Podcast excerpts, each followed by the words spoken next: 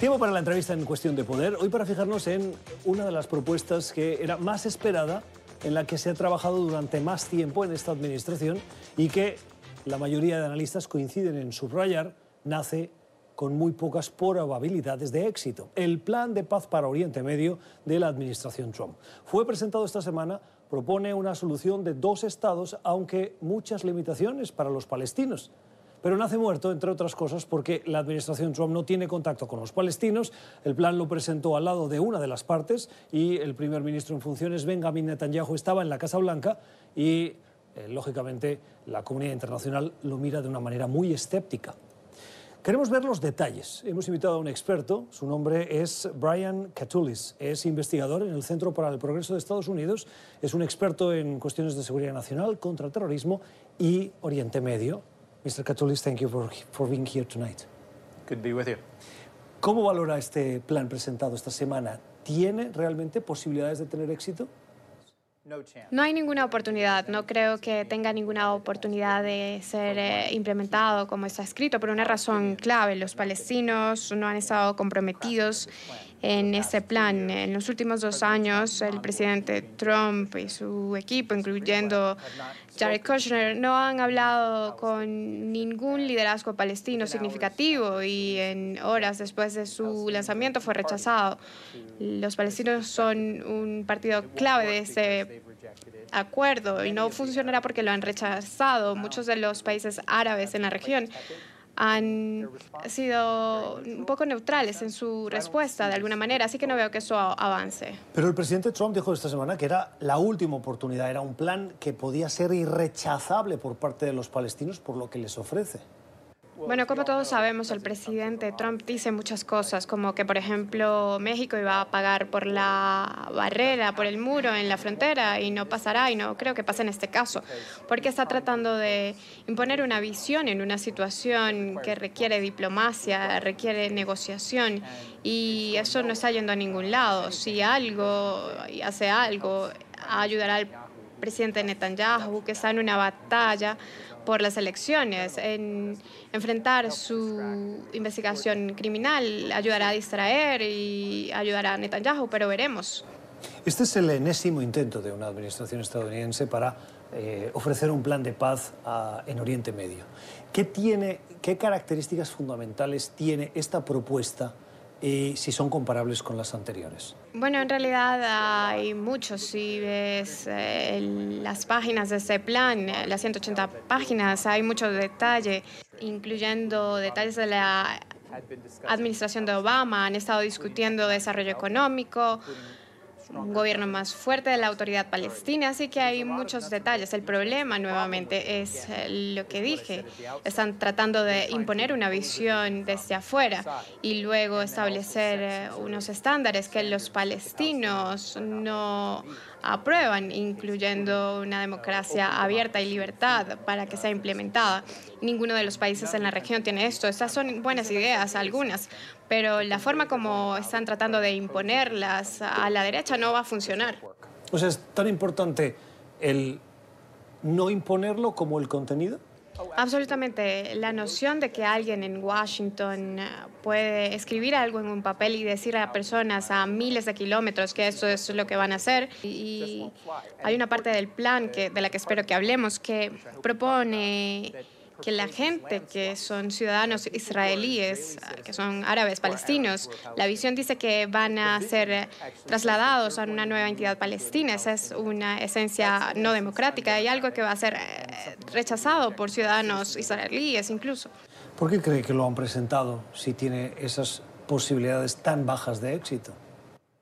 En parte, el tiempo en que sale esto es importante. Uno, porque el presidente Trump ha estado buscando distraer de cualquier manera el, juicio político en el Senado. Y segundo, el mismo día el que presentó este plan, con el primer ministro Netanyahu, los cargos de Netanyahu en corrupción habían avanzado. Así que parte de esto es distracción. Ellos tenían este plan listo desde hace un año, un año y medio. Así que empezaron, esperaron para este momento porque querían darle a Netanyahu un impulso para la elección, querían distraer a la gente de lo que estaba ocurriendo aquí en el juicio político y ven que la elección de noviembre va a llegar pronto, así que no va a haber una oportunidad de discutir eso en adelante.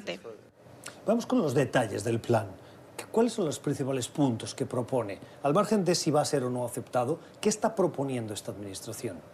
Primero, toma asuntos de territorios en disputa en Cisjordania y de líneas fronteras e incluye temas territoriales entre territorio en Cisjordania, que es parte de los acuerdos israelíes, propone que los palestinos consigan un territorio adicional en la parte sur de Israel y la Franja de Gaza ofrece una conexión entre la Franja de Gaza y Cisjordania, así que hay cierta continuidad. Y tercero, y aquí es donde es muy vago. Ofrece algunos detalles de Jerusalén y el estatus de Jerusalén, diciendo que va a ser la capital indivisible de Jerusalén, pero ofrece un hospedaje a los palestinos que tienen representación allí pero también para los cristianos y musulmanes y los judíos que tengan acceso a la Tierra Santa. No hay mucha claridad aquí.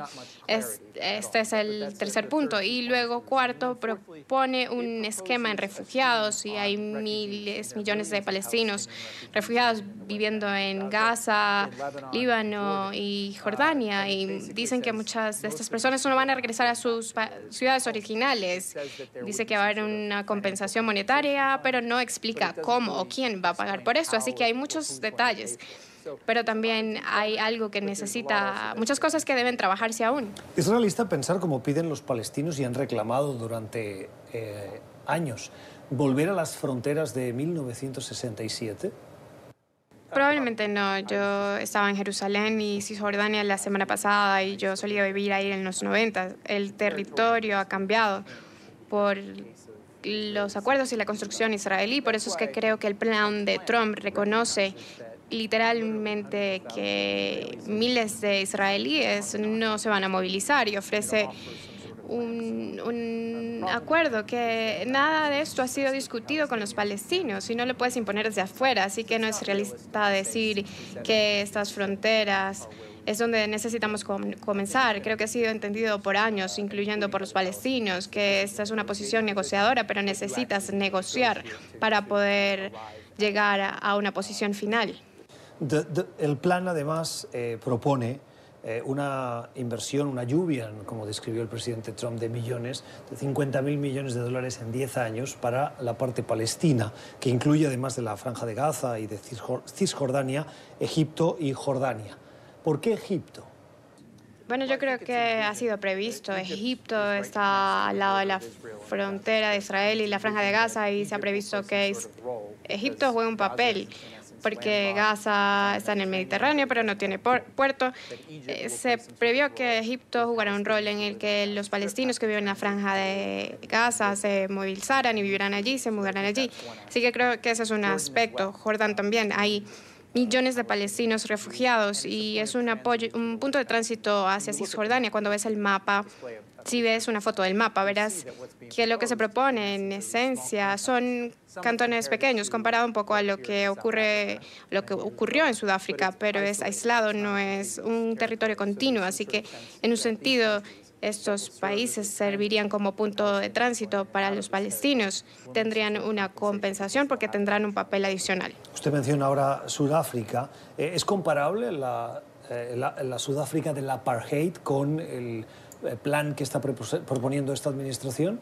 Los oponentes usan el apartheid y creo que es una pregunta debatible. La razón por la que creo que hay literalmente millones de israelíes que tienen orígenes palestinos, eh, cerca de 20%, y lo mencioné anteriormente, viven en, Israel y votan en las elecciones israelíes, tienen ciudadanía y derechos.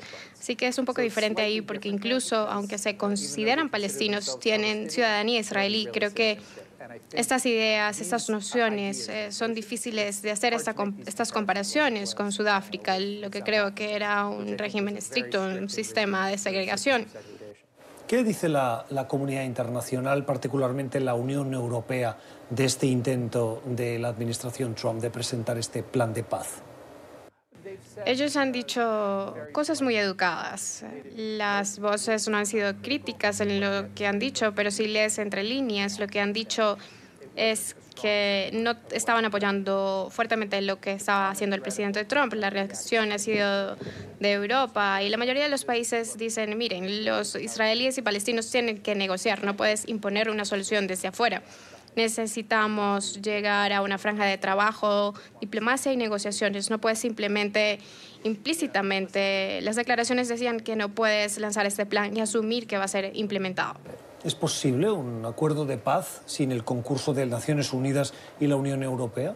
Es poco probable. Quiero decir, las Naciones Unidas, como lo vi en mi último viaje la semana pasada, juegan un papel muy importante al ofrecer apoyo a los palestinos, incluyendo los de los campos de los refugiados. La Unión Europea, especialmente estos días, después de, la, de que la administración Trump cortó el apoyo a los palestinos, juegan un papel importante apoyando a las instituciones palestinas y al pueblo. Son una voz importante y es un tiempo en Estados Unidos que no solo Donald Trump y demócratas que están lanzándose a la presidencia. Dicen que deben hacer menos en Medio Oriente, dicen que debe haber mayor apoyo de países de Europa. No discutiría cuando se habla de que China juega un papel económico. Así que Estados Unidos creo que está buscando, por eso es importante el rol de la ONU y la Unión Europea. Este plan de paz ha tenido un protagonista fundamental que es Jared Kushner, que es el yerno de Donald Trump, es el marido de Ivanka Trump y es a quien el presidente Trump le encomendó el liderazgo para llevar a cabo este proceso de negociación o de conversaciones con el mundo árabe, particularmente con Israel, para eh, presentar esta propuesta de, de paz. A la luz del poco éxito que se le prevé al plan, la pregunta que nos podemos formular es si Jared Kushner era la persona adecuada. ¿Estaba preparado?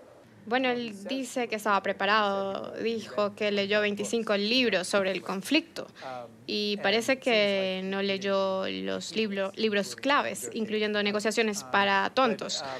Pero no es solo Jared Kushner en el que te tienes que enfocar, es el embajador de Estados Unidos en Israel, David Friedman, y si lo escuchas hablar o si ves sus registros y el de Jared Kushner, eh, parece que tiene una opinión bastante alineada con la del primer ministro Netanyahu, por eso es que el plan parece como algo que el primer ministro Netanyahu escribió en su libro en, los, en la década de los 90 así que no consideraría, excepto por las partes de la economía palestina, que nuevamente creo que fueron tomadas de elementos de Cisjordania y la administración de Obama, pero los mapas, lo que pasará con Jerusalén, esto viene de una perspectiva derechista israelí es por eso que no creo que, no pongo altas expectativas en que esto va a tener éxito en ninguna forma. Cuando él anunció el plan